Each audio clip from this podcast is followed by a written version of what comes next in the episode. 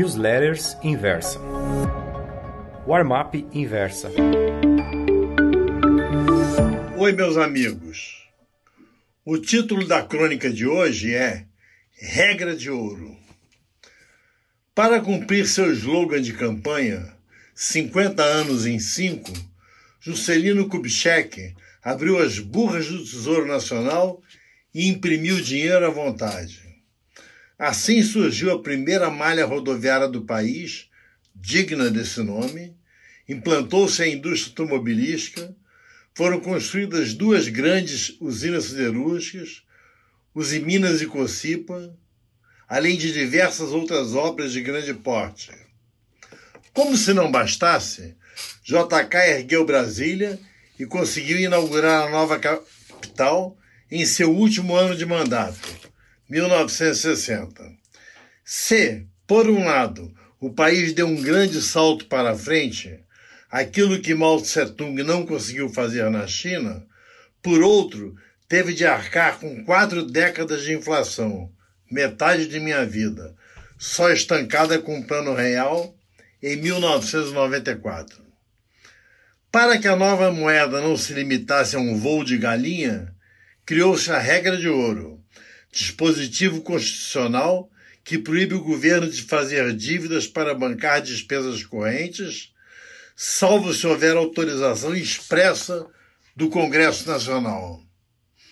Em concordância com essa norma, a administração Bolsonaro precisa que os congressistas aprovem um crédito suplementar de 248,9 bilhões de reais para fazer frente a gastos urgentes, já que, com o crescimento pífio da economia, a arrecadação de impostos vem se revelando, revelando muito inferior à expectativa.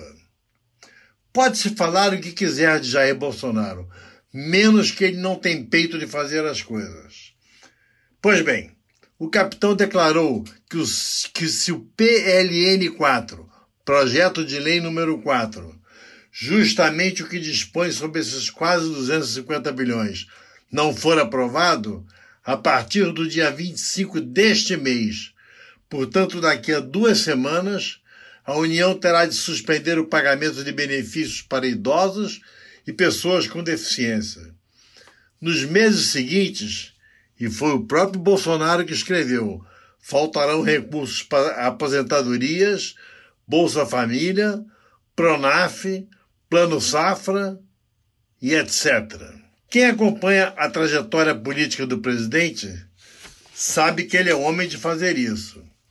Em minha opinião, acho que Jair vence essa queda de braço. Sua macheza vai pôr a nocaute a costumeira tibieza, com minhas desculpas pela rima, dos deputados e senadores.